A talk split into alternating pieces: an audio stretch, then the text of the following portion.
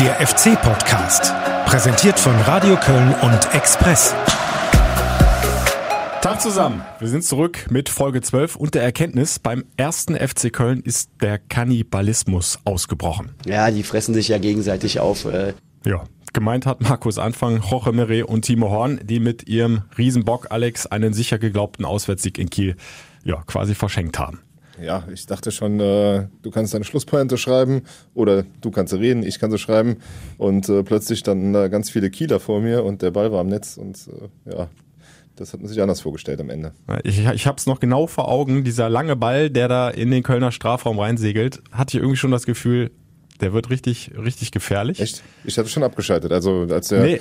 also ich hatte mit Äh, Heinz ich weiß, nicht, nicht ich weiß nicht warum, aber ich, ich glaube, vielleicht lag es an der, an der Körpersprache vom Meret, dass ich unterbewusst schon äh, so den Verdacht hatte, der geht da jetzt nicht richtig hin. Ja, und Ja. hingegangen ist der Kieler, zack, war das Ding drin und ich konnte es ehrlich gesagt nicht fassen. Ich war mir so sicher, dass das drei Punkte wären. Da konnte man ja auch von ausgehen, weil die halt hinten raus, äh, also gerade nach hinten halt ordentlich gearbeitet haben und die Kieler müssen wir ja auch mal ehrlich sein, äh, einfallsreich ist anders, äh, was sie da nach vorne bewerkstelligt haben. Da braucht es ein Geschenk und leider, wie so häufig in dieser Saison, kam wieder ein Geschenk. Wir hören nochmal rein, wie das Spiel so gelaufen ist. Fing ja eigentlich gut an mit diesem Elfmeter-Tor durch Terodde. Fast aus dem Nichts jetzt die erste große Möglichkeit für den ersten FC Köln zur Führung. Dominik Drexler ist gefault worden. Kurz hinter der Strafraumgrenze dachte zuerst, es gäbe Freistoß, aber der Schiedsrichter Kamka hat sofort auf den Punkt gezeigt. Und Simon Terodde kann jetzt hier seine Torlos-Serie von einem Spiel beenden. Gegen Duisburg kein Treffer. Der Pfiff, Terodde läuft an und trifft und links 1 zu 0 für den ersten FC Köln. 41. Minute. Die Führung etwas schmeichelhaft. Absehbar war sie nicht.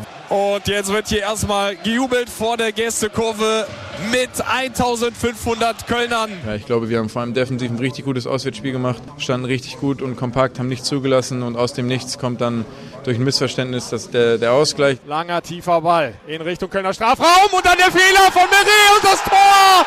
Das Tor! Das Tor für Kiel ein Geschenk! Ist das bitter? Langer Ball und Meret geht nicht hin, weil er denkt, Timo Horn kommt raus. Ja, die fressen sich ja gegenseitig auf. Äh. Der eine äh, frisst sich auf, dass er nicht hingeht, der andere frisst sich auf, dass er nicht hingeht. Das ist halt ärgerlich. Und dann ist es der Zehner Mörschel mit dem Kopf, der dazwischen geht und einköpft ins leere Tor. Sie haben hier alles im Griff. Und dann so ein Bock. Das ist eigentlich eine Spielsituation. Wenn, ich glaube, wenn du sie 100 Mal spielst, dann passiert sie vielleicht, wenn überhaupt, einmal, wenn überhaupt. Und äh, ja, uns ist es halt passiert. Und wir müssen halt äh, jedes Spiel von der ersten bis zur letzten Sekunde hoch konzentriert sein, äh, um einfach Siege einzufahren. Fehlende Konzentration. Hat Markus Anfang da den Punkt getroffen? Ja, ne, und natürlich halt schon vorher das, äh, das Ding, dass du das zweite Tor nicht machst, wenn dir schon das erste im Grunde vom Gegner geschenkt wird. Äh, vorher allerdings muss man auch sagen, die erste Halbzeit war ein grauenhaftes Gekicke teilweise auf beiden Seiten. Du auch dieses Tor kommt ja, du, du sagst es ja quasi aus dem Nichts, weil äh, wenn der da nicht den Elfmeter produziert, Ich glaube, der, der FC hatte zwei Halbchancen, äh, wenn wir wohlwollend ähm, das notieren wollen. Ein Kopfball, der ging aber deutlich drüber. Ein Abschluss von Drexler, allerdings relativ zentral, kein Problem für den Keeper. Auf der Gegenseite war, war natürlich nicht. auch, auf der Gegenseite war natürlich auch die Kieler einmal diese, diese Hereingabe, wo Horn ganz in Ja. allergrößter Not klärt und Aber das war's dann halt Ja. an Offensivaktionen. Ja. Ja. War Also- äh, sehr, sehr zäh in der ersten Halbzeit. Hat mich total an, an Sandhausen erinnert, der, der, Genau. der Spielverlauf. Auch da war, war es ja so, der FC kam mit einer Heimniederlage zum Gegner und ähm, ja, war bemüht, äh, hinten gut zu stehen, keine Fehler zu machen und hat dadurch natürlich äh, das Offensivspiel ziemlich vernachlässigt. In Kiel war es im Grunde genauso. Und dann hast du dieses Momentum wieder für dich und machst kurz vor der Pause das Führungstor. Aber anders als in Sandhausen hinten raus, dann halt so ein Bock. Dann fehlt ja das 2 zu 0 in der 50. wo Terodde da einmal vorne ist, also ich weiß nicht, ob es die Ja. 50. war, aber so rum und da den, den Abschluss sucht, aber der Torwart hält. Äh, insgesamt ist mir das aber spielerisch dann auch zu wenig. Ne? Also du musst halt schon sagen, auch wenn du halt jetzt gegen Duisburg verloren hattest, du hattest jetzt zwei Wochen Zeit, dich darauf einzustellen. Gut, dir sind ein, zwei weggefallen, darüber reden wir gleich noch. Aber ähm, mit diesem Kader, mit dieser Ausgangsposition musst du irgendwie andere Offensivleistungen zeigen. Es wurde vor der Saison versprochen, wir wollen nicht nur aufsteigen, wir wollen guten Fußball spielen. Ähm, davon sehe ich zurzeit nichts. Äh, in der zweiten Halbzeit waren aber trotzdem ja einige Kontersituationen da und der FC spielt es dann aber schlecht aus. Also es waren dann nicht die großen mhm. Chancen mhm. da, bis auf das Ding von Terodde hast du angesprochen. Ja. Das allerdings, wenn ich es richtig erinnere, äh, nach einem schnell ausgeführten Freistoß, wo ja. Kim so ein bisschen gepennt hat, ja. noch nicht ganz wach war. Da war noch die Cordoba-Szene, ne? Wo einmal Cordoba, würde ich allerdings sagen, war deutlich schwerer der Torabschluss als der jetzt von ja, Terodde. Der ja. hatte eigentlich eine wunderbare zentrale Schussposition. Mhm. Cordoba hatte schon einen langen Sprint hinter sich, ja. den Gegenspieler direkt an sich dran. Äh, Mache ich ihm jetzt keinen äh, Riesenvorwurf. Nee. Ähm, aber diese zwei Chancen waren im Grunde auch das einzige in der zweiten Halbzeit.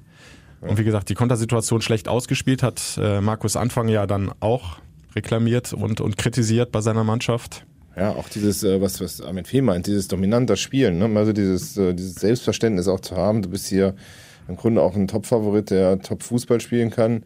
Das ist zurzeit nicht zu sehen. Da hat vielleicht diese, diese Heimniederlage gegen, gegen das Schlusslicht, Schlusslicht ein bisschen dafür gesorgt, dass du da äh, was in der Jacke hängen hattest, wie er sagte. Aber ähm, ja, man darf schon einen Ticken mehr verlangen. Ja, hast du äh, schon kurz zitiert, Armin Fee. Äh, wir hören mal in den kompletten Ton rein, äh, was er sagt zur Problematik Favoritenrolle und das halt auch annehmen. Das ist überhaupt keine einfache Situation, weil man immer, sage ich, als Favorit immer, immer reingehen in das Spiel und das muss man natürlich auch, auch lernen, sage ich mal, insgesamt. Ne? Da hat mein Trainer natürlich schon recht, dass man, dass man nach wie vor immer noch, noch was in der Jacke hängen hat, ne? ab und zu. Und jetzt, wenn du ein paar Verletzte hast, dann hilft das natürlich auch nicht. Ne?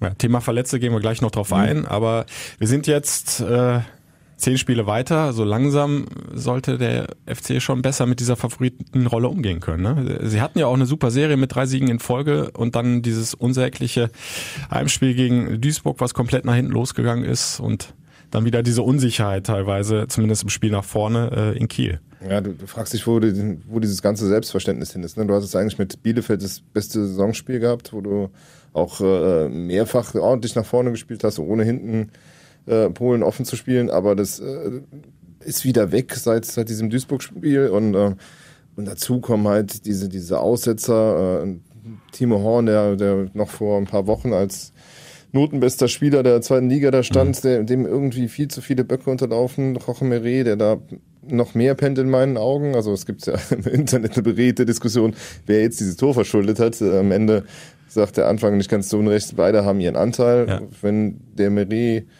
da hingeht, passiert nichts. Äh, wenn der Timo Horn allerdings da draußen rumrennt, dann muss er irgendwo auch da sein, wo der Ball hinkommt. Die eine Frage ist ja, hat Timo Horn irgendwas gerufen? Mhm. Also wenn er natürlich sagt, Leo oder Torwart, mhm. äh, dann kann man Meret eigentlich schwer einen Vorwurf machen.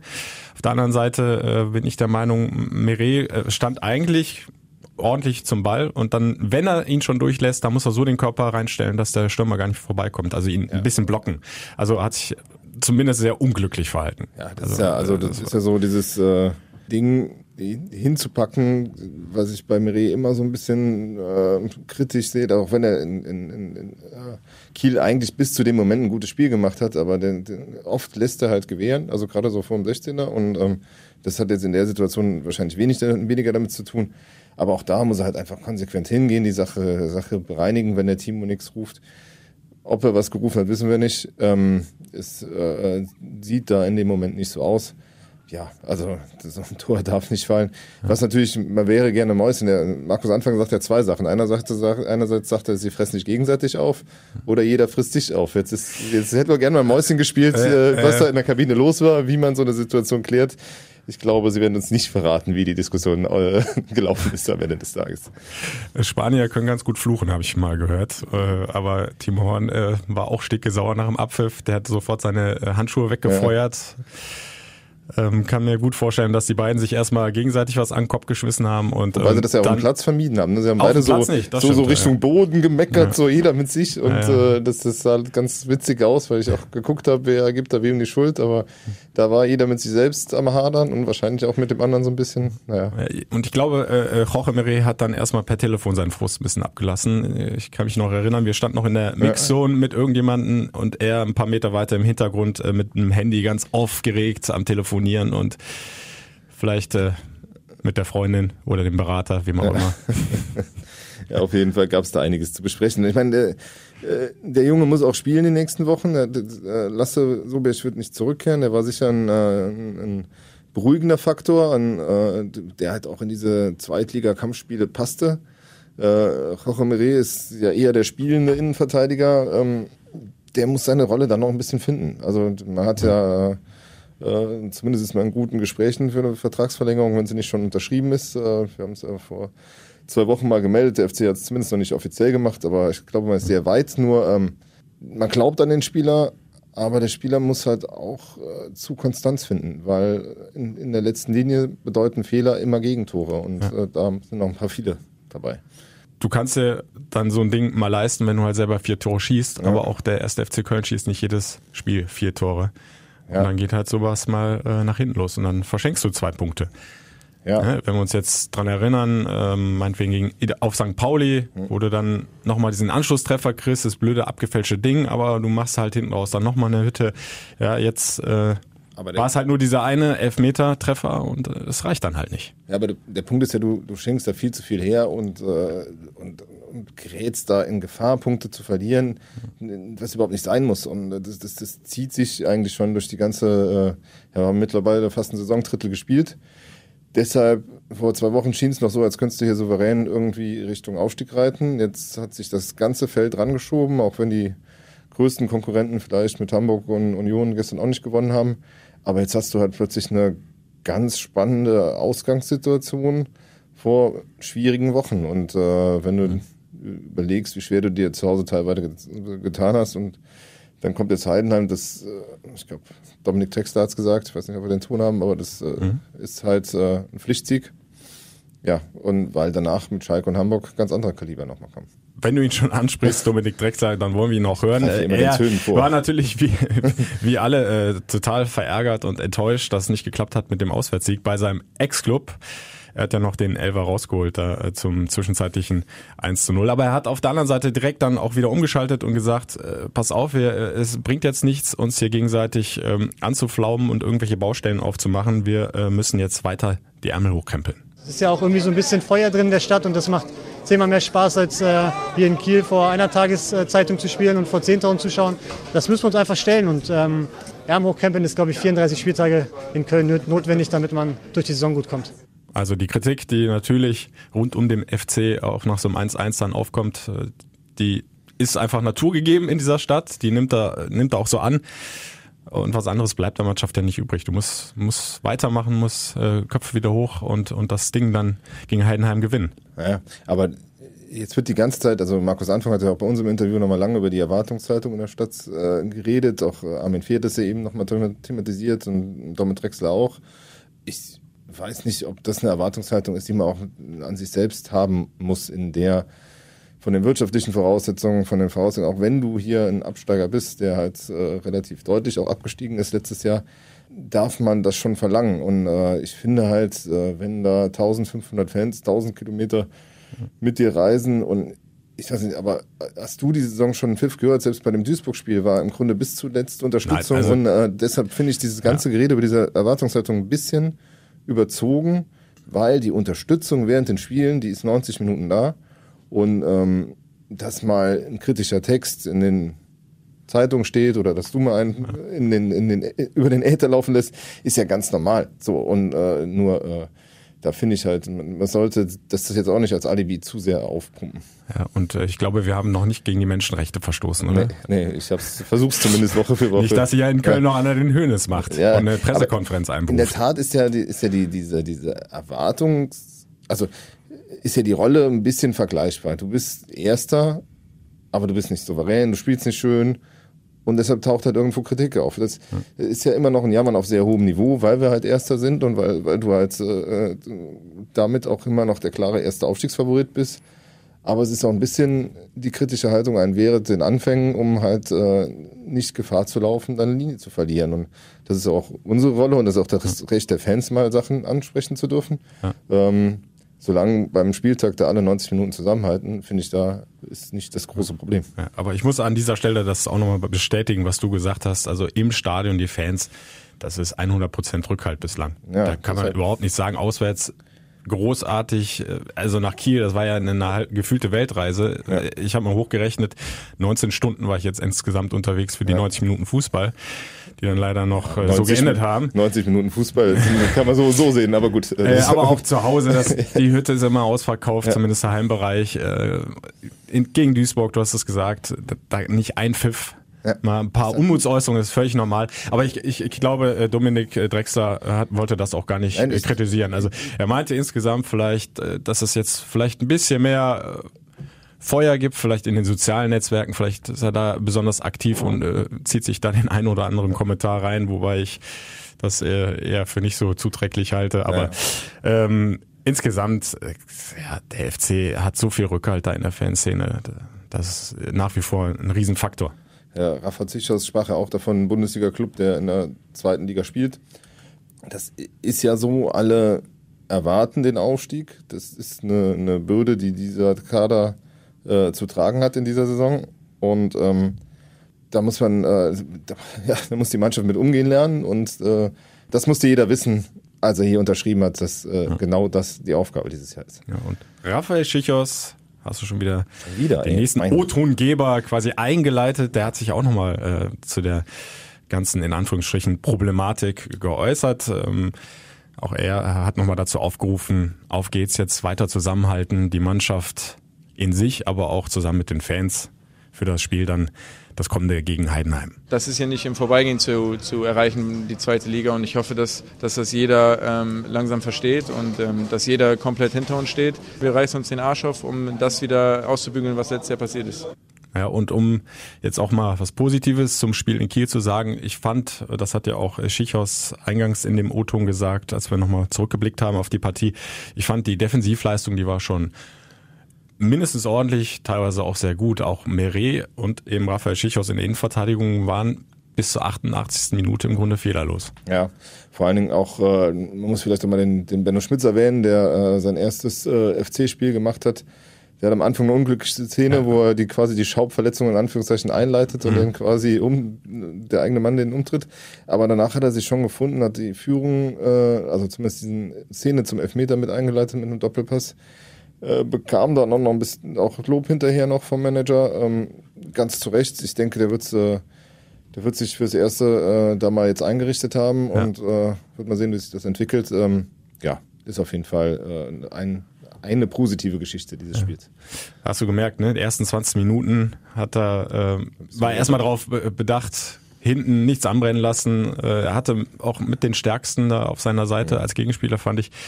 Ähm, aber dann nach und nach immer mehr nach vorne mit eingeschaltet. Also da siehst du, der, der, das ist schon ein spielintelligenter Spieler dann auch. Und ja. er hat ja diesen Elfmeter mit eingeleitet äh, mit dem Pass auf Drexler, der dann den Elfmeter rausgeholt hat. Also auch das können wir vielleicht dann noch positiv aus Kiel mitnehmen. Mhm.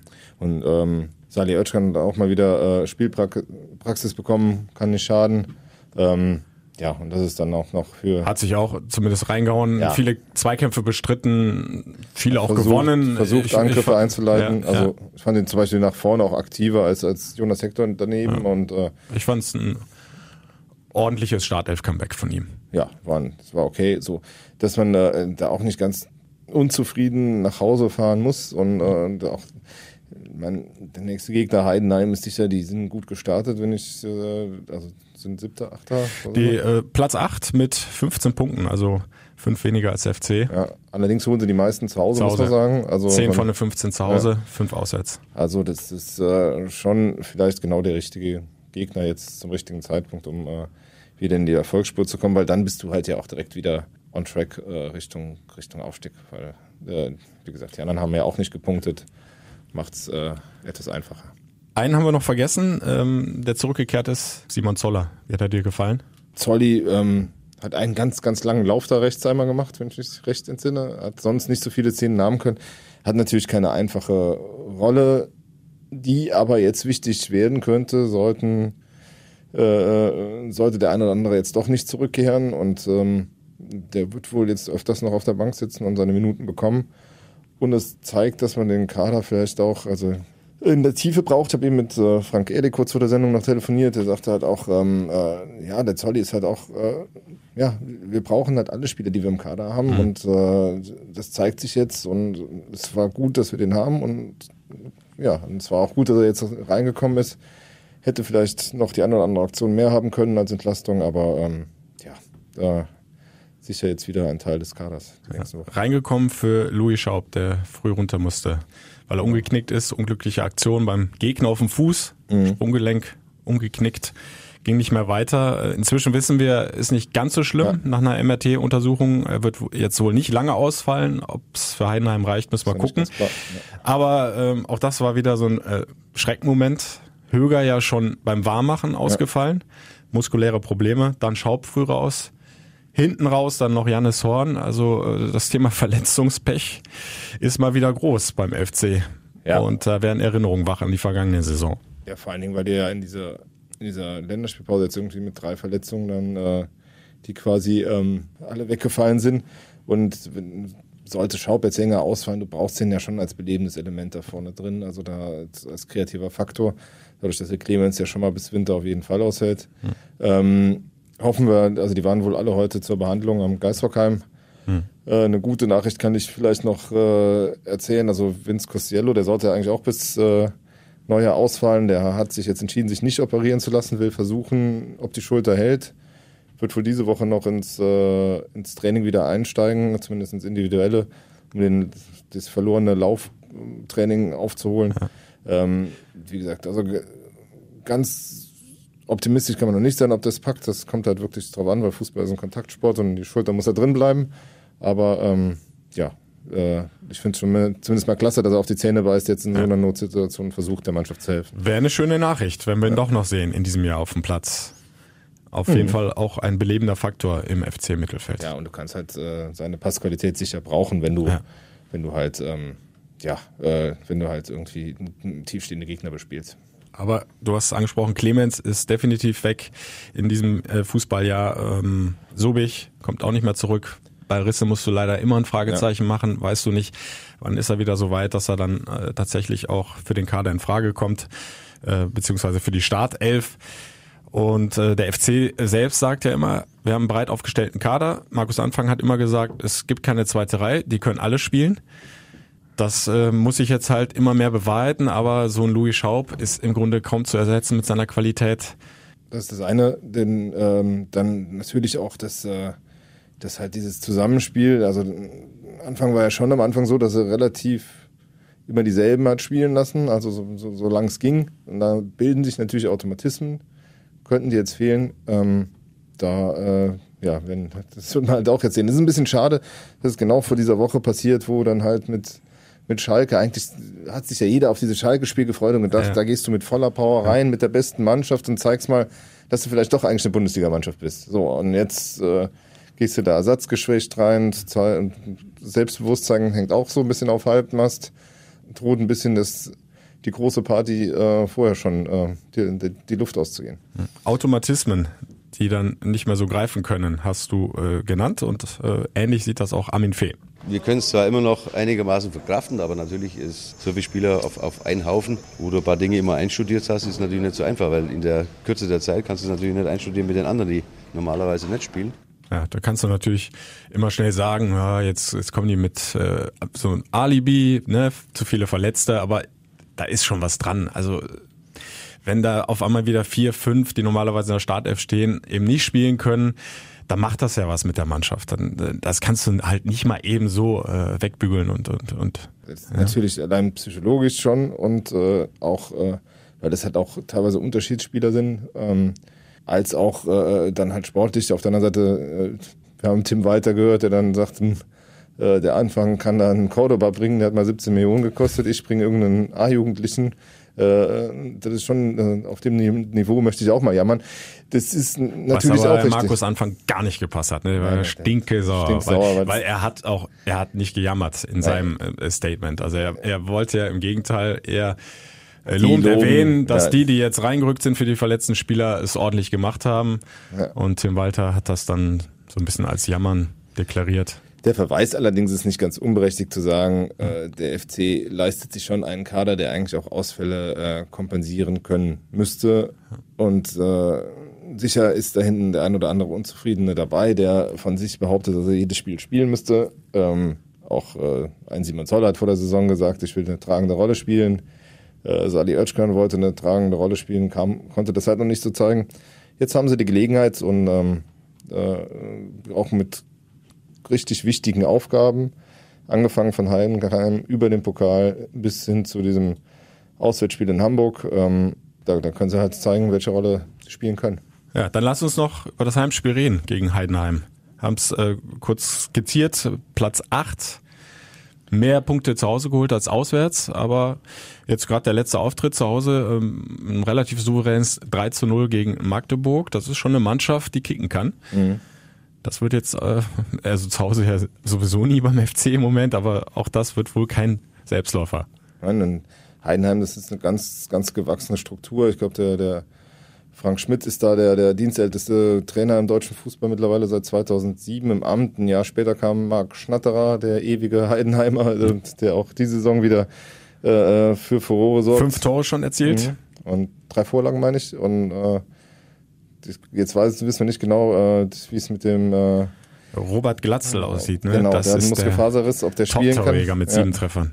Aber ähm, die haben da schon eine, eine, eine, robuste, gewachsene Truppe. Die lassen sich durch nichts aus der Ruhe bringen. Und die in Heidenheim hast du wahrscheinlich nicht ganz die Erwartungshaltung wie in Köln und kannst vielleicht ein bisschen freier von der ja, Leber weg ja, und, Fußball spielen. Und wenn du halt nach Köln kommst, dann ja, ja. sowieso nicht. Ne? Ja, die spielen so ja alle so befreit aus, auf und, und, und knallen sich dann halt da rein. Und damit hatte der FC immens Probleme bislang. Ja, und äh, da fällt mir noch was aus zum letzten Spiel, was, was halt alle Gegner in Köln halt immer machen, ist den FC so mutig anlaufen halt auch, ne? Und mhm. äh, das fehlt, also so gut die nach hinten gespielt haben, ne? Aber dieses, dieses druckvolle Pressing, was die eigentlich den ganzen Sommer äh, äh, probiert haben, das, das fehlt mir beim FC so, so ein bisschen zur Zeit. Was, jetzt, was vielleicht nicht gegen Heidenheim entscheidend wird, aber was, mhm. wo, was natürlich gegen Hamburg dann wieder ein Schlüssel zum Sieg sein könnte, aber da können wir ja nächste Woche noch in epischer Länge drüber reden. Ähm, nein, also gegen Heidenheim äh, trotzdem, also die haben fünf Punkte auswärts geholt, äh, bei allem, wovor wir hier warnen können. Du musst, musst den Anspruch ja, haben, das also, Ding dann zu gewinnen. Ja. Und ist, glaube ich, auch echt äh, ein sehr richtungsweisendes Spiel. Also ja. wir sind immer noch längst nicht bei einer Krise. Also bewahre. Der FC ja, ist noch aber, Erster, aber, aber die Tendenz ist im Moment so ein bisschen, bisschen wackelig. Also und wenn du das Heimspiel jetzt nicht gewinnst und dann kommt halt diese englische Woche mit Schalke im Pokal und dann auswärts beim HSV, da wird schon so ein bisschen angespannt am Geisbockheim.